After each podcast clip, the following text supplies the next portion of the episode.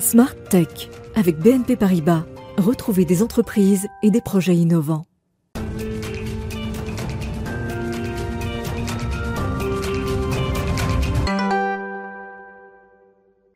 Bonjour à toutes et à tous, bienvenue dans Smart Tech, c'est l'émission que vous regardez à 11h en direct sur la chaîne Bismart. C'est l'émission qui est dédiée au monde de l'innovation et à toutes les questions que pose cette nouvelle société numérique. Je vous propose de démarrer avec euh, une victoire française, on va appeler ça euh, comme cela. Il s'agit d'imposer aux géants du numérique de partager la valeur de certains contenus qui sont diffusés sur euh, leur plateforme.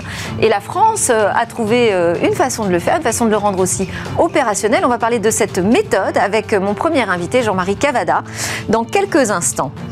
Et puis au cœur de cette émission, on va parler de la course au quantique. Euh, le gouvernement, l'État en a fait euh, une priorité, une des priorités en tout cas. Cette nouvelle révolution de l'informatique, que promet-elle? Pourquoi est-ce si stratégique et quelles sont nos forces? Ce sera le sujet du Tech Talk.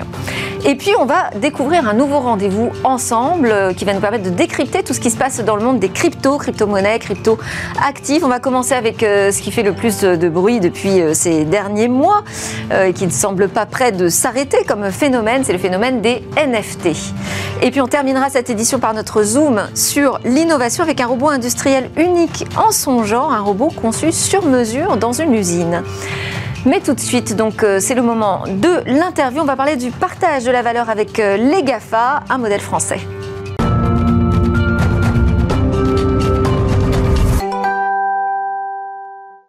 S'agit d'assurer une juste rémunération sur les contenus produits par les éditeurs euh, de presse français, diffusés par les grandes plateformes américaines. Il y a d'abord eu une bataille juridique et puis le choix d'un modèle de gestion, alors déjà éprouvé depuis de longues années. Bonjour Jean-Marie Cavada. Bonjour à vous tous, mais Merci beaucoup d'être sur le plateau de Smartech. Première question, alors ça y est, on a trouvé un modèle français, une méthode pour faire payer des droits de diffusion aux géants du numérique? Alors d'abord, c'est une loi européenne qui a été votée en, définitivement en 2019. Elle a été aussitôt transposée dans le droit français, ainsi que C'est-à-dire c'est le premier pays à l'avoir transposée Nous sommes le premier pays à l'avoir transposée quelques mois plus tard, et maintenant il y en a, il y en a quelques autres, notamment l'Allemagne qui vient de transposer. Ça veut dire quoi? Ça veut dire que toutes les plateformes qui utilisent de l'information de la presse, euh, doivent la payer à un juste prix qui doit être négocié. Il y a une obligation, pardonnez-moi, il y a une obligation de euh, négociation. Or, euh, ça n'est pas allé de soi, notamment avec le premier d'entre eux, c'est-à-dire Google, et c'est la raison pour laquelle le syndicat des éditeurs de la presse magazine, c'est-à-dire Le Point, l'Obs, enfin toute Marianne, la presse magazine, euh, est allé devant l'autorité de la concurrence, une première fois en juin 2020, une deuxième fois en 2021, et pour vous faire simple, l'autorité de la concurrence, la deuxième fois, a condamné Google à 500 millions d'amendes 500 millions d'euros, c'est pas rien, mm. même si pour eux ce sont de petits chiffres. Et, mm, deuxièmement, une obligation de fournir des documents, une obligation de fournir des documents de base pour que la négociation soit sincère. Euh, et on en est là pour l'instant.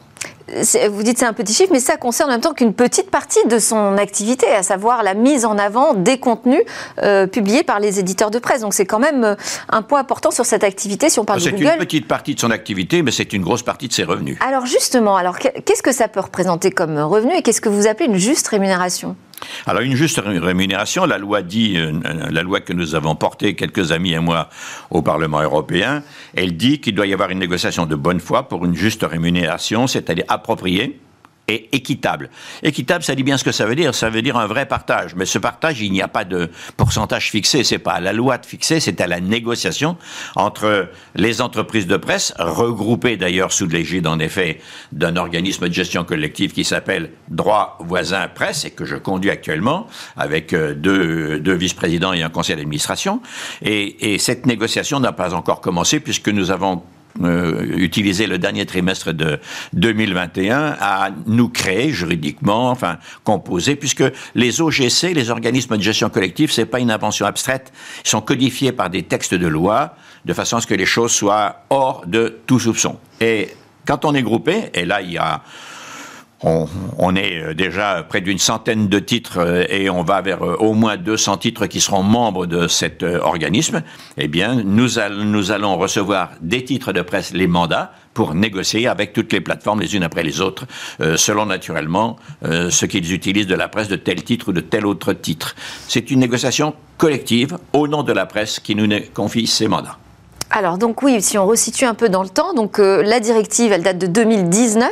Donc depuis 2019, ces grandes plateformes sont censées partager la valeur euh, sur ces contenus qu'elles diffusent sur leur euh, plateforme. Et là, euh, ce que vous nous annoncez aujourd'hui, c'est donc la création de la société des droits voisins de la presse pour passer à la phase opérationnelle, donc à la phase de négociation. Vous allez négocier avec un ensemble d'acteurs qui peut être plus ou moins euh, large d'ailleurs. Hein. Il n'y a pas que Google qui, qui utilise les contenus de la presse française. Euh, est-ce que vous allez faire des négociations un par un ou va y avoir une représentation globale? Comment ça va fonctionner? Alors la, la méthode n'est pas encore tout à fait arrêtée. C'est l'affaire d'une délibération dans quelques jours, mais en réalité, le partage de la recette, il concerne chacun des titres de presse. Euh, il y a des journaux qui fournissent beaucoup, des journaux qui fournissent moins, des journaux qui fournissent très peu de choses. Euh, il y a de la presse euh, print, c'est-à-dire sur papier. Il y a de la presse en ligne, hein, notamment parmi les, fondateurs de notre organisme, il y a la presse spécialisée, présidée par M. Bérard Kellin. Il y a la presse indépendante d'information en ligne, présidée par M. Mauriac. Il y a, il y a toutes sorte de presse, vous voyez, d'un très grand éventail. Et donc, pour chacun, c'est un cas un peu particulier. Donc, ça va être une négociation, je dirais, un petit peu à la dentelle. Mais, comme nous sommes tous groupés, il y aura d'abord des principes de base qui vont être fixés, de façon à ce que chacun ne parte pas dans son coin, car si la presse était divisée, on a vu ça d'ailleurs dans un autre, dans le secteur des quotidiens parfois. Si la presse est divisée, ça fait le jeu, ça fait le jeu des grandes plateformes. Leur jeu à eux, c'est de diviser la presse pour payer le moins possible. La presse doit être groupée. Et à partir de là, en effet, elle devra aussi euh, songer à rémunérer, selon des, des, principes que nous allons mettre au point, elle devra songer à rémunérer, à partager ce que leur a reçu des plateformes avec ses journalistes producteurs d'informations, bien entendu. Alors, euh, sur le mode opérationnel, vous dites que c'est en, cours de, construction. On sait quand même que c'est la SACEM hein, qui va euh, s'occuper de la collecte, c'est ça? Alors, il y a d'abord l'organisme de presse que je préside, que nous avons construit. Il a je dirais, trois grosses fonctions. Premièrement, la négociation avec les plateformes. Deuxièmement, la collecte. Et afin que ce soit transparent, ce sera sur un compte qui sera identifié, auquel tous les membres de notre organisation pourront avoir accès. Ces deux premières fonctions, nous avons fait un contrat avec la SACEM de prestation de services. Pourquoi la SACEM Parce qu'elle a une très grande habitude de négociation avec les plateformes. Elle a des équipes qui sont tout à fait remarquables et, les outils aussi euh, numériques notamment, parce qu'il faut suivre ça au jour le jour ou presque. Et donc, ils assureront pour le compte de notre euh, organisation droit voisin presse cette fonction. Et puis la troisième fonction, c'est la répartition à chacun des journaux, des titres de presse. Et là, ce sera assuré par le Centre français de la copie, puisque avec eux aussi, nous avons passé un contrat de prestation. Pourquoi? Pour ne pas faire une grosse équipe, je dirais une grosse structure qui va coûter de l'argent. Le maximum d'argent doit aller au titre de presse qui en ont bien besoin, parce que la presse, du point de vue économique, vous le savez comme moi, n'est pas dans une situation absolument florissante en France. Beaucoup de titres européens possèdent des titres français, il n'y a quasiment aucun titre français qui possède de la presse hors des frontières françaises. Et donc on voit bien qu'il y a un grand déséquilibre. Exact, mais alors euh, je vais me faire l'avocat du diable. Hein. Euh, les GAFA pourraient vous répondre, mais justement nous on est là pour vous mettre en avant, vous mettre en valeur. On, vous génère du trafic sur vos sites finalement. Oui, enfin c'est pas parce qu'on met une pâtisserie dans la vitrine que le boulanger ou le pâtissier est bon. Donc la véritable, c'est pas comme ça que je le dirais, pardonnez-moi. Euh, ils peuvent dire tout ce qu'ils veulent. La réalité, c'est que les plateformes gagnent beaucoup d'argent. Et notamment, on fait migrer en 10 ans 50% de la recette publicitaire des journaux vers le numérique, vers eux. Hein. Et que par conséquent, c'est ça qui doit être partagé. Et donc, on peut dire ce qu'on veut. La réalité, c'est qu'ils payent très, très bon marché quand ils payent, parce que tout le monde ne paye pas. Hein. Euh, et c'est quand même le seul commerce mondial qui est aussi radicalement hors la loi, c'est-à-dire on a le droit de prendre un contenu, puis on le paye pas, ou on le paye très peu, on refuse de le négocier, ou bien la négociation n'est pas sincère. Il faut mettre de l'ordre. Pourquoi Ce ne sont pas des sentiments que je vous exprime, bien qu'un peu de morale ne freine mal à personne dans le monde où nous vivons, mais c'est surtout une loi. Alors personne ne peut se dispenser d'obéir à la loi, et l'autorité de la concurrence a déjà en France euh, émis deux arrêts pour faire obéir les plateformes, et notamment Google, Google, à cette loi qui est une loi européenne transposée en France. Donc c'est une loi française. Donc partage de la valeur sur les revenus publicitaires générés par ces contenus, hein, pour être tout à fait précis. Exactement ça. Euh, vous êtes également le président d'IDF Rights qui euh, donc se, se, bat en fait pour défendre les droits fondamentaux euh, dans cette société numérique. Est-ce que vous pensez que la question du partage justement de la valeur fait partie d'une défense des droits fondamentaux dans Totalement. le numérique? Vous savez, nous avons constitué cet institut avec un commando de juristes qui sont spécialisés dans le numérique, universitaires ou bien dans les cabinets privés, avec des universités, hein, que ce soit la propriété intellectuelle de Strasbourg, que ce soit euh, l'intelligence artificielle de l'université de Neuchâtel, que ce soit le groupe de grandes écoles Schema, qui est un peu réparti à travers le monde, pour faire quoi? Pour faire en sorte que tout ce qui est interdit dans la vie réelle, la vraie vie, soit aussi interdit dans la vie virtuelle. De quoi je parle? Eh bien, je parle des grands dommages que euh, le numérique, s'il n'est pas si ces contenus ne sont pas, je dirais, euh, responsabilisés par les plateformes, euh, cause aux individus, à vos données qui s'en vont dans la nature, alors que c'est une propriété incessible. La charte des droits fondamentaux dit que l'homme, l'humain, n'est pas à vendre. Euh, c'est aussi des dommages qui sont causés à la collectivité et à la démocratie. On l'a vu il y a un an avec l'attaque du Capitole euh, aux États-Unis le 6 janvier 2021. Ce sont aussi des dommages qui sont causés à l'économie. La plupart des groupes du CAC 40 ont leurs données qui sont entre des mains américaines et la loi américaine DCA, comme je le dis méchamment, c'est-à-dire Digital Cloud Act, DCA, ça vous a pas échappé, hein, eh ben, elle permet aux services américains euh, d'aller euh, d'aller fouiller euh, partout dans le monde et de n'importe quelle nationalité les données qui sont sur ces machines. Absolument. Et donc vous voyez, et puis les États. Une dernière chose, les États, le régalien, vous allez en parler tout à l'heure avec les monnaies. Eh bien, tout ça doit être, je dirais, doit répondre à des normes de responsabilité. C'est le travail de l'Institut des droits fondamentaux numériques, IDF Rights. Merci beaucoup. Donc Jean-Marie Cavada, président de l'IDF Rice et aussi président désormais de l'organisation de gestion collective des droits voisins de la presse. Merci beaucoup et euh, bah, on peut se féliciter de cette première bataille gagnée, le modèle français. C'est l'heure euh, de notre talk. On va euh, adresser le sujet de la France qui est lancée aussi dans une autre course, la course au quantique.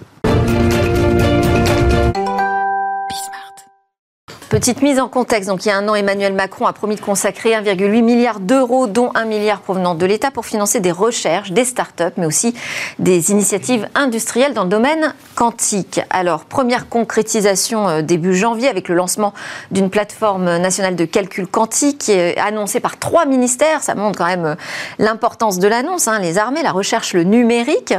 On va voir pourquoi donc ce quantique est si stratégique et comment la France se positionne dans cette course euh, grâce à la présence de Charles Belbédé. Bonjour. Bonjour, président fondateur d'Audacia, qui est la société de gestion qui détient notamment le premier fonds mondial de capital innovation dédié aux technologies quantiques, qui s'appelle Cantonation. Et Théo Perronin, PDG cofondateur d'Alice et Bob, qui est une start-up fondée en février 2021, fruit de la recherche publique française. 2020, oui, bonjour. 2020, euh, INRIA ENS, et donc start-up aujourd'hui qui a l'ambition de construire le premier ordinateur quantique universel sans erreur. On verra pourquoi euh, c'est une marque de fabrique importante. Euh, je voulais qu'on commence ensemble, Charles, mmh. Charles pardon, pourquoi euh, investir dans cette révolution quantique? Quelle est la promesse? Ah, La promesse, elle est immense. Mais euh, d'abord parce que l'Europe, et la France en particulier, euh, dispose de très nombreux atouts dans cette nouvelle bataille qui s'ouvre. vous savez, on est dans une guerre mondiale économique contre la Chine, les États-Unis, les grands continents. Et on dispose de très nombreux atouts. Et cette guerre mondiale, on en a peut-être perdu quelques batailles. Bon, sur le cloud, sur un certain nombre d'autres sujets. Ah, il y a débat sur le fait qu'on ait perdu ces batailles. Bon, enfin, la, guerre, elle n'est pas finie en tout cas. Et, sur euh, les technologies quantiques, euh, qui a été euh, où, de, de, très nombreux progrès ont été observés récemment, la France dispose de très nombreux atouts, l'Europe aussi, bien sûr. Et, et donc, on peut participer à cette bataille et on peut peut-être l'emporter. On peut voir émerger de nouveaux, un champion mondial des technologies quantiques qui soit européen. Et donc c'est ça l'enjeu. Et il n'est pas question de, poser le sac et, de renoncer euh, à, tenir notre rang de grands continents scientifiques et, et, d'ingénierie. Euh, Mais alors on n'y va pas parce que d'autres y vont, on y va pour des bonnes raisons. Comment vous pourriez nous qualifier ces promesses de l'informatique quantique? Ouais, alors le, la promesse de l'ordinateur quantique, c'est celle d'accélérer exponentiellement la résolution de certains problèmes trop complexes, y compris pour les supercalculateurs actuels. Ces problèmes, c'est typiquement les, les problèmes d'être capable de simuler de manière exacte de la chimie, des matériaux, de la biologie. Ça être d'être capable d'attaquer efficacement des problèmes d'optimisation en grande dimension, par exemple la forme optimale d'une pale d'éolienne ou euh, optimiser un portefeuille financier, et plus largement d'attaquer un grand nombre de problèmes d'ingénierie, typiquement euh, l'apprentissage de réseaux de neurones ou les, calculs de mécanique des fluides. Euh, de manière générale, la, promesse de l'ordinateur quantique, c'est celle d'être capable d'attaquer des problèmes, pas simplement plus rapidement, mais des problèmes qui étaient complètement hors de portée. Pour se donner une idée. Euh, c'est parce que en fait la, puissance de calcul aujourd'hui est limitée par des contraintes euh, physiques et que mm. là ça permettrait de les dépasser. C'est ça, c'est d'aller chercher tous les outils qu'offre la nature en termes de, de calculer, de, manipuler de l'information euh, pour résoudre des problèmes qui sont très complexes. Un exemple très simple, c'est la pénicilline. Si on veut simuler de manière exacte la pénicilline, qui est une molécule assez simple, d'une cinquantaine d'atomes, il faudrait un ordinateur classique, quelque chose comme 10 puissance 82 bits de mémoire. C'est pas qu'on, euh, enfin, c'est plus de bits de mémoire qu'il n'y a d'atomes dans l'univers. C'est pas que nos machines actuelles sont pas assez puissantes, c'est qu'elles pourront jamais. Alors que si on le fait avec une machine quantique suffisamment performante, il suffirait de 254 bits quantiques. Donc ça devient un problème tout à fait adressable. Et c'est là la promesse très largement, c'est celle de euh, mettre sous stéroïde quelque part l'ingénierie et, euh, d'attaquer les grands défis du 21e siècle. Et quand on lance un fonds d'investissement, euh, vous préconisez quoi? Plutôt d'investir dans la recherche fondamentale, dans des ah premières applications? Le fonds d'investissement, il vient après que la science ait, été faite. alors, il peut y avoir encore un peu de R&D dans une Parce qu'il y en a encore on va accompagner. Bien sûr, il y en a beaucoup. mais, mais la science, elle est faite et on passe à l'application commerciale et industrielle. Donc c'est là que le fonds d'investissement euh, intervient. Nous, on est un fonds de multi-stage, on investit euh, en, co-création, en, seed, en série A, série B. Donc toute cette phase, c'est le venture. Et, euh, donc on va accompagner des startups qui sortent des labos. Parce que des scientifiques et puis des ingénieurs estiment qu'il est temps d'aller euh, tirer parti de, des travaux et des découvertes qu'ils ont faites dans le labo et, de passer au commercial. Et, c'est là qu'intervient le, fonds d'investissement qui va apporter des capitaux, qui va aussi euh, apporter des clients, qui va euh, apporter son intelligence et ses bonnes pratiques d'années d'expérience pour permettre à la start-up d'aller plus loin. Alors, je vous pose cette question parce que, par exemple, Alice et Bob, vous sortez des labos donc de l'INRIA et de l'ENS, vous montez une start-up, mais enfin, vous êtes encore en phase de recherche finalement. Oui, on a. On n'a pas d'application, on n'a pas encore votre ordinateur quantique sans erreur. Il vient, et il arrive très prochainement. Euh, c'est vrai que la, particularité d'Alice et Bob, c'est celle d'avoir saisi l'opportunité technologique issue de ces travaux de recherche très tôt, très en amont, euh, parce qu'on avait cette, euh, cette capacité à quelque part accélérer grandement ces recherches main dans la main avec nos partenaires académiques, en faisant levier sur ce capital risque. Et, Mais comment vous, enfin, comment se fait la bascule? Comment on dit qu'on est en phase de sortie de labo pour rentrer vers véritablement dans une start-up quand on est encore en phase de recherche bah là, là c'est une question de quelque part de niveau de maturité. Pour les investisseurs, pour que mhm. ça, puisse les rassurer. De... Les, quand on voit la, course actuelle euh, et qu'il y a un certain nombre de précédents dans le domaine, on a vu l'entrée en bourse de certaines startups comme Rigetti, IonQ aux États-Unis, euh, sur des stades très amont également de la technologie. Euh, les promesses et la taille du marché sont telles que le, le niveau de risque, y compris à un stade aussi tôt de la vie d'une startup, est très raisonnable au, vu des de, la taille du gâteau euh, qu'on cherche à rafler. D'accord. En effet. Donc c'est un euh, pari quand même. Ça peut être un pari pour certains investisseurs. Il y a aussi des, euh, des, technologies qui sont peut-être un peu plus matures. Et là, il n'y a, pas de, il a pas de question. Il faut le faire.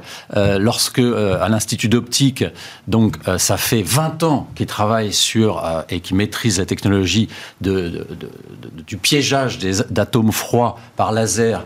Et c'est ça, c'est la technologie de Pascal pour faire un ordinateur quantique. Donc, euh, Bon, tu, ne te fâcheras pas si je dis qu'ils sont plus avancés que toi en, en, termes de nombre de qubits, etc. Mhm. mais, mais, euh, mais, ta technologie est intéressante également, évidemment. Euh, et donc, Pascal, c'était évident qu'il fallait passer, qu'il fallait sortir du labo et créer cette start-up vite, parce que aux États-Unis, en effet, bah, euh, des, des, euh, des, équipes de recherche euh, n'ont pas hésité à quitter leur labo pour créer des, des entreprises sur une technologie similaire, alors qu'ils étaient moins avancés que l'Institut d'optique. Donc là, franchement, il fallait le faire. il n'y avait pas faut accélérer même. Et il fallait même accélérer. Et d'ailleurs, Pascal donc, a réalisé une acquisition C'est ça une fusion Une fusion une avec fusion un, acteur néerlandais, et ce qui permet en effet d'aller plus loin et de créer justement ce, futur champion européen que j'appelle de mes voeux. Alors c'était aussi ma question finalement. Euh, on sait qu'on a des forces aujourd'hui en France avec euh, des laboratoires euh, qui sont très avancés sur ces sujets. J'imagine qu'en Europe c'est la même chose. Est-ce que la clé pour faire, pour affronter la concurrence outre-Atlantique, mais aussi asiatique, est-ce que la clé c'est de se rassembler entre Européens? Ben, oui, on a besoin donc de créer ces futurs champions européens. On a besoin aussi de, les accompagner financièrement. Donc il faut faire des levées de fonds. Euh, il faut des, des fonds d'investissement qui puissent les accompagner. C'est pas évident parce que si on regarde le paysage euh, des, des, fonds de deep tech euh, américains, il y en a, il y en a une vingtaine. Euh, en Europe, il y en a à peine un de plus de, de plus de 100 millions d'euros. hein. Donc attention, donc, donc il est urgent de, de, de, se doter de fonds de deep tech européens capables de suivre les tours de table de nos meilleurs, de nos futures licornes de deep tech. Et vous savez, on, on a célébré la, la, la, 26e ou la 27e licorne française récemment, mais en fait, il y en a que euh, une ou deux euh, qui soient de deep tech. Donc euh, attention, on parle beaucoup de la tech, mais c'est pas vraiment de, la haute technologie. C'est souvent de la fintech, des, services B2B et en SaaS, très bien, c'est super. Hein, je ne critique pas, mais, mais en deep tech, on en a qu'une ou deux. oui, peut-être même trois si je Dataiku, OVH Cloud et donc Exotech. Mais, mais, mais, en quantique, pour l'instant, pas encore. Ça va venir. Et, et donc, il faut des fonds pour accompagner euh, ces entreprises. Alors, Théo Perronin, je disais que vous, vous, adoptiez une approche euh, spécifique autour du quantique. Expliquez-nous, vous, quelle est votre promesse? Donc effectivement, la, promesse d'Alice et Bob, c'est celle de, répondre euh, au défi complet de l'ordinateur quantique, qui est en soi un paradoxe. C'est-à-dire que construire un ordinateur quantique, on veut à la fois un système qui se comporte de manière quantique, qui soit parfaitement bien isolé du reste du monde pour rester cohérent, pour garder ses états de superposition, ses états exotiques de la mécanique quantique, et en même temps, il faut que cette machine, elle soit contrôlable. C'est un ordinateur, on veut rentrer des, données, faire tourner un algorithme, extraire une réponse. Et combiner les deux, euh, c'est très difficile. Et c'est tout le, tout le défi euh, qu'affrontent aujourd'hui tous nos compétiteurs, Google, IBM, Amazon, euh, de celui de, de vaincre, enfin de parvenir à faire de la correction d'erreurs. Alice et Bob intervient avec une nouvelle technologie de bits quantiques supraconducteurs, euh, qui sont des qubits de chat, euh, puisque c'est des états de chat de Schrödinger qu'on utilise, qui sont conçus naturellement euh, pour corriger une bonne partie de ces erreurs et simplifier dramatiquement ce débat. Et effectivement, c'est une, une technologie qui est issue des laboratoires de l'ENS, du CNRS, de l'INRIA, un petit peu du, CEA, et, et qui aujourd'hui est très prometteuse, puisque entre autres, elle est reprise par Amazon, qui maintenant court à notre poursuite dans cette course à la correction au qubit protégé. Bon, ça, euh, ça vous effraie pas trop non, aujourd'hui, enfin, c'est un compétiteur de taille. Ce qui est sûr, c'est que c'est pas qu'une question d'argent, sinon je serais pas là aujourd'hui, ça c'est sûr. Euh, c'est avant tout une course au cerveau. En France et en Europe, mm. on a le savoir-faire, euh, et en particulier sur cette technologie-là, qui est née de, ces laboratoires et, qu'on a su rassembler autour de ce, de ce véhicule commun, d'Alice et Bob, de ces partenariats académiques, pour affronter euh, cette concurrence et, remporter cette course. Donc vous êtes soutenu aujourd'hui hein, par des fonds euh, publics donc, euh, on est euh, aujourd'hui euh, financé par du capital risque, par les fonds Elaya et Brega, deux fonds de, de capitaux risques français, parisiens. Et également, on a au capital d'Alice et Bob le CNRS, l'Université PSL, ainsi que l'ENS de Lyon, qui, qui, sont déjà présents au capital. Ça veut dire quand même qu'il semblerait que la France ait compris l'enjeu ah stratégique du quantique. Complètement. et d'ailleurs, le fait que le président de la République, en janvier 2021, ait annoncé lui-même le plan national quantique est vraiment un signe, un signal très fort. Et le, plan national quantique de plus d'un milliard huit. Euh, euh, pour autant, c'est pas facile à pitcher, c'est pas facile, j'imagine, de convaincre les investisseurs. Est-ce qu'il y a un modèle économique qui tient autour du quantique? Justement, je voulais venir. Il n'y a pas que l'ordinateur quantique, bien sûr, c'est un peu le Graal et c'est ça qui, qui, est la promesse la plus incroyable euh, qui, qui nous, nous, galvanise. Mais il y a également d'autres technologies quantiques parce que donc depuis 30 ans, les, les, progrès qui ont été faits grâce au progrès des lasers, de la cryogénie et de toute une série de technologies euh, ont permis aux, physiciens de manipuler des, atomes individuels, des, photons uniques. Et, donc, on a fait d'énormes progrès. Euh, donc, cette brique de base du quantique, qui est le qubit, est, difficile à, manipuler. C'est un problème, mais c'est aussi un, avantage fantastique pour en faire un capteur de grandeur physique. Mmh. Il, va, il va être tellement sensible à son environnement, donc qu'il va pouvoir mesurer extraordinairement des champs magnétiques, des champs électriques, euh, des accélérations, euh, le champ de gravité. Et donc on peut faire des horloges atomiques, on peut faire des gyroscopes beaucoup plus performants que ce qui existe aujourd'hui. Ça intéresse énormément nos militaires, par exemple. Il y a également la cryptographie, euh, donc tout un nouveau champ de la sécurisation d'échanges d'informations, de, donc la communication, les, les networks quantiques, et qui utilisent les propriétés aussi de l'intrication pour pouvoir sécuriser des échanges d'informations en se basant sur une loi fondamentale de la nature. Donc il y a, d'autres champs avec des horizons temporels d'investissement plus courts euh, et déjà des startups qui font du chiffre d'affaires, voire des profits dans ces, euh, ces technologies-là. Et puis après, bien sûr, il y a le quantum computing, l'ordinateur quantique, qui arrive, qui arrive vite. Hein, c'est plus un horizon euh, très très lointain avec l'ordinateur universel qui, qui pourra faire ces calculs extrêmement intéressants qu'évoquait Théo, mais aussi la possibilité de simuler, simuler des molécules. Et ça, c'est aussi un horizon extraordinaire euh, pour toute une série de champs euh, dans l'énergie, dans, euh, dans la lutte contre le changement climatique, et, etc. Donc des applications très et concrètes. la pharmacie et la chimie, évidemment. on en est où justement des échéances? On dit c'est plus si loin que ça l'ordinateur quantique, mais c'est à quelle échéance à peu près? Bah, ça dépend de, quelle machine on parle. Euh, c'est-à-dire qu'aujourd'hui, par exemple, Pascal euh, commercialise, si je ne dis pas de bêtises, euh, déjà des, des, premiers calculateurs analogiques quantiques. c'est, le cas aussi d'IBM, par exemple. Aujourd'hui, disons qu'on n'est pas encore au stade où ces machines arrivent à battre à plat de couture sur l'ensemble des cas d'usage mentionnés précédemment les supercalculateurs classiques. Mais on n'en est pas loin. on progresse très rapidement. Et justement, l'échelle de temps, c'est, d'ici 5 à à 10 ans selon la, complexité des cas d'usage qu'on souhaite adresser.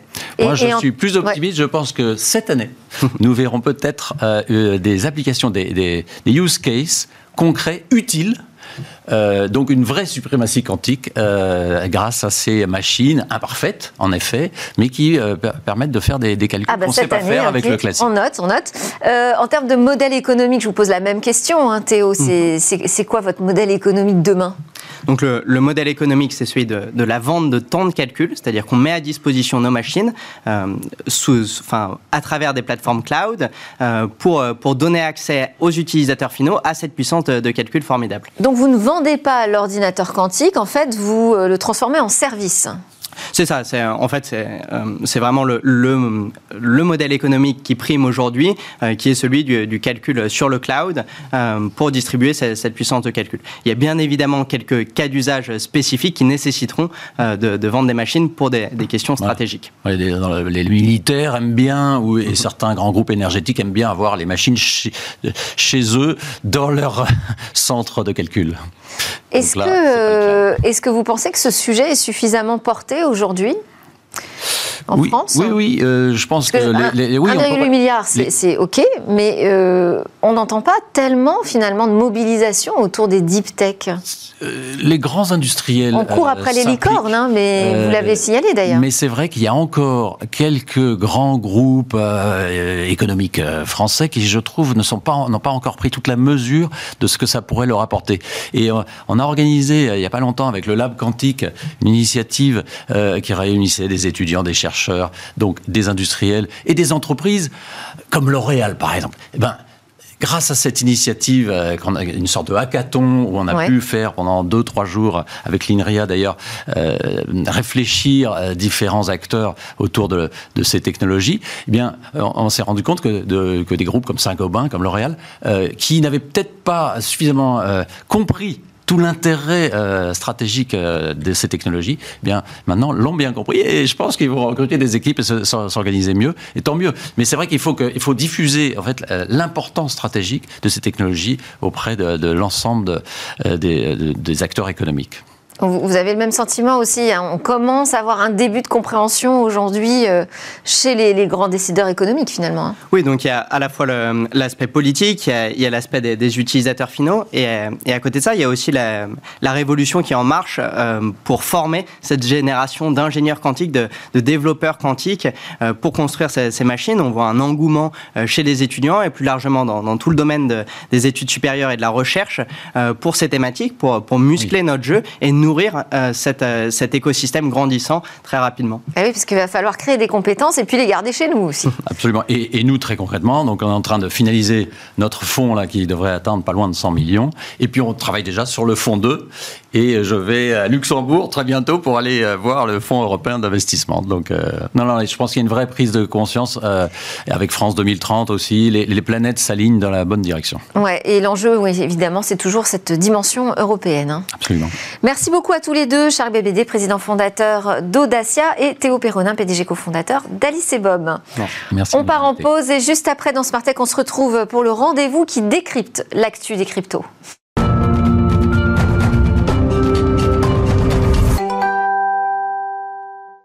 Vous regardez Smart Tech, l'émission qui pousse les portes de l'innovation et réfléchit aux enjeux de la nouvelle société numérique. On est en direct sur la chaîne Bismart à partir de 11h le matin.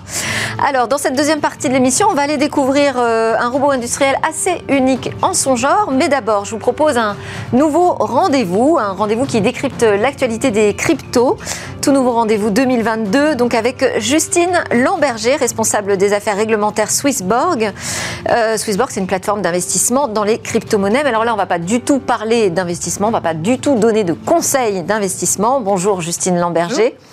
Euh, l'objet de, ce rendez-vous, c'est vraiment de nous aider à déchiffrer et suivre euh, l'actualité autour des crypto-monnaies, crypto-actifs au sens euh, plus large et à découvrir vraiment quelles sont les grandes tendances. Alors pour ce premier rendez-vous ensemble, Justine, vous avez décidé de nous éclairer sur ce phénomène des NFT.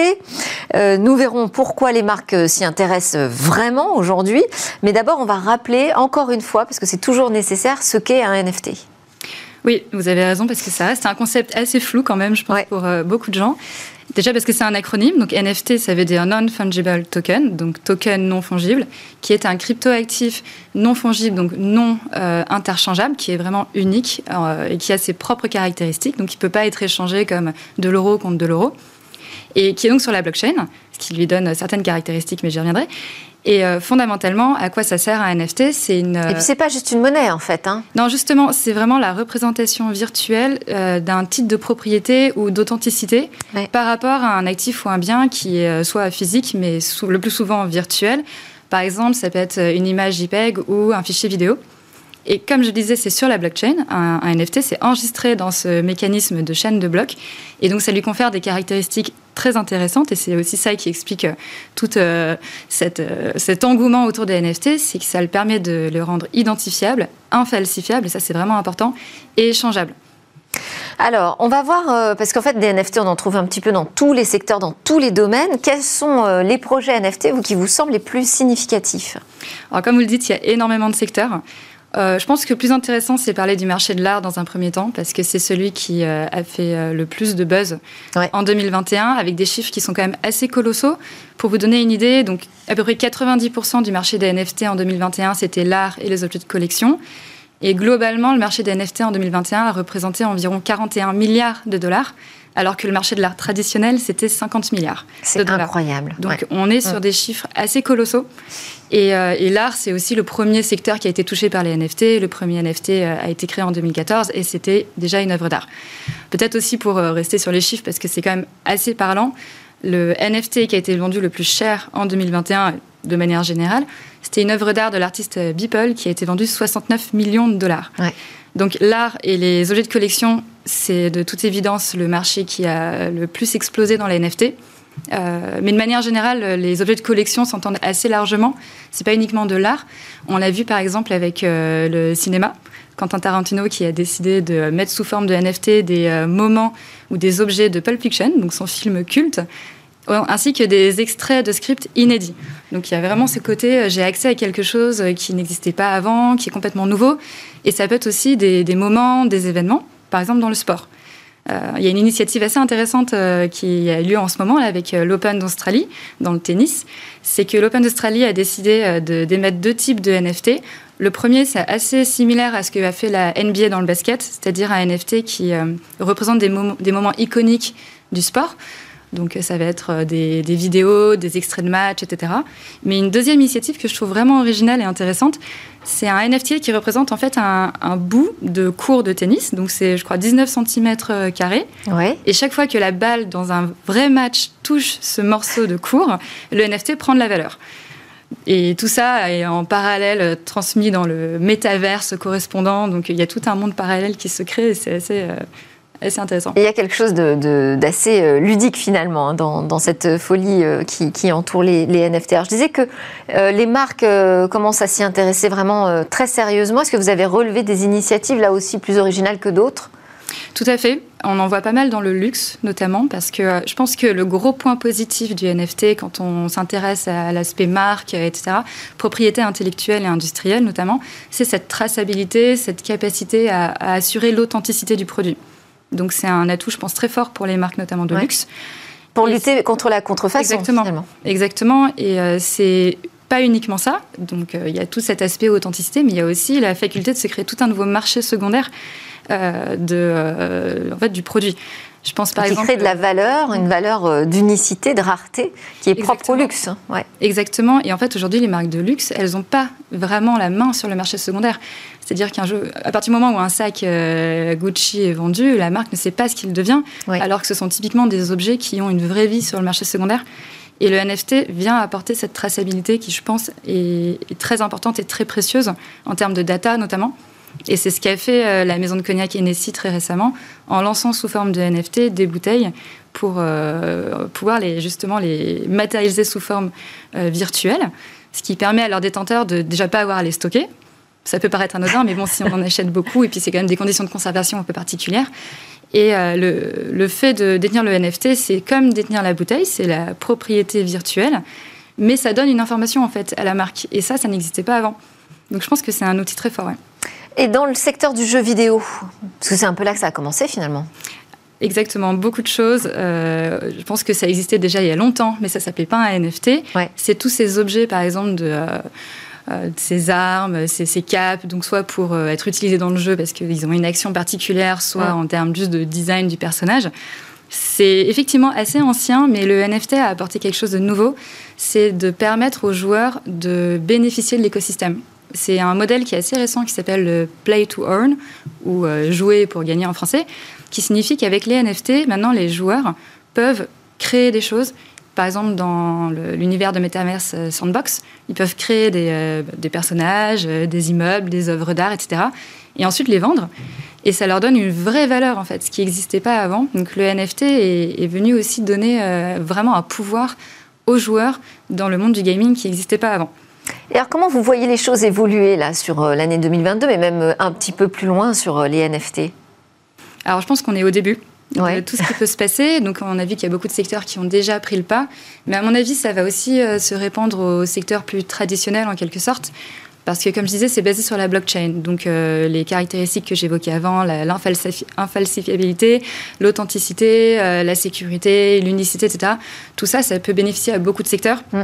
On peut penser, par exemple, à l'immobilier ou euh, à tout ce qui est chaîne de production pouvoir authentifier l'origine d'un produit. C'est un peu ce qu'avait fait Carrefour à l'époque avec ses poulets et ses purées mousselines. Oui, si on vous avoir une traçabilité. Exactement. Ouais mais aussi, en scannant un code barre. Exactement. Ce qui, enfin, je pense, c'est vraiment dans la tendance actuelle aussi de pouvoir euh, se renseigner sur l'origine d'un produit, bah, par exemple euh, animalier, euh, alimentaire, c'est vraiment important. Et je pense que les NFT auront aussi un rôle à jouer dans tout ce qui est certificat, diplôme, identité, etc. Parce que à terme, c'est vrai que ce sont des informations qui peuvent facilement être falsifiées et ça apportera beaucoup de sécurité. Donc peut-être en dehors de toute valeur marchande et euh, de spéculation, en fait, cet avenir du NFT. C'est comme ça que vous le voyez. Ok, merci beaucoup, Justine Lamberger. Donc je rappelle que vous êtes responsable des affaires réglementaires chez euh, Swissborg et que vous nous éclairez désormais régulièrement sur cette actu des cryptos. À suivre dans Smart Tech, on va partir dans Et demain, et demain, un robot industriel sur mesure.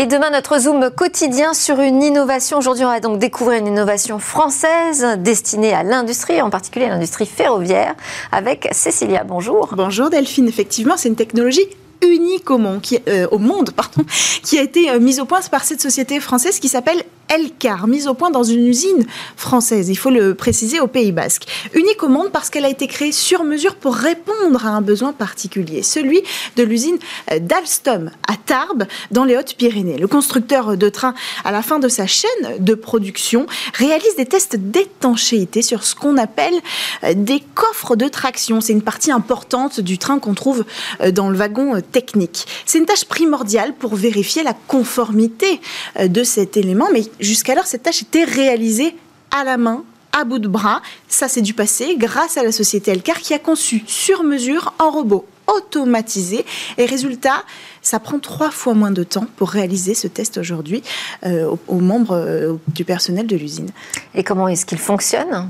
Alors c'est un grand bras articulé hein, euh, qui est disposé à la fin de la chaîne de production sur une plateforme rotatis qui fait 6,5 mètres de diamètre. Le robot il comporte six éléments en, comptant euh, ce bras articulé, euh, il peut utiliser les bus d'eau, mais aussi un souffleur pour le séchage. Il y a aussi une caméra pour identifier la position des objets, euh, puis un télémètre et quelques autres instruments. Cette technologie, par contre, elle ne supprime pas l'intervention de l'homme. Il faut toujours un opérateur pour contrôler le fonctionnement. Et comment est-ce qu'il décèle les fuites? Ben, En fait, c'est un processus assez simple, mais qui n'était pas industrialisé jusqu'alors.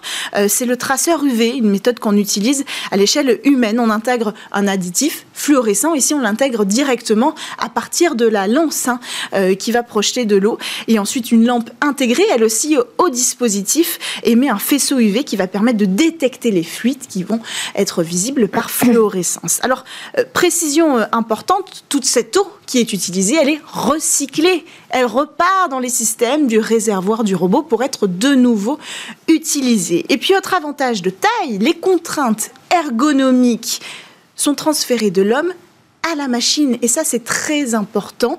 Euh, c'est intéressant de voir l'usage d'une telle technologie. D'habitude, on voit des robots qui sont un petit peu plus fancy, euh, voilà, euh, des choses un peu plus impressionnantes. Mais là, c'est une véritable évolution technologique qui sert aujourd'hui au monde industriel d'aujourd'hui. Et l'avantage, d'après le responsable de cette usine à Tarbes, il est quand même assez important.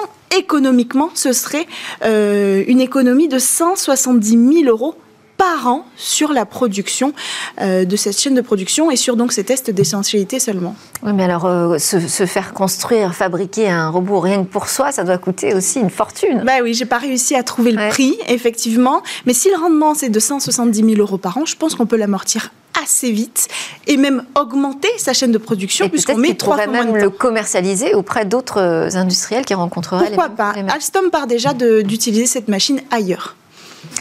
Merci beaucoup, Cécilia Sévry, avec euh, ce robot sur mesure pour l'industrie. C'est une nouvelle perspective qui s'ouvre. Voilà, c'était Smart Tech. Euh, merci à tous de nous suivre. Alors, à la télé, sur le web, les réseaux sociaux et en podcast. On vous donne rendez-vous demain. Demain, c'est jeudi. On va faire notamment un grand débrief de l'actualité. On se retrouve donc en direct sur la chaîne Bismart dès 11h. Excellente journée à tous.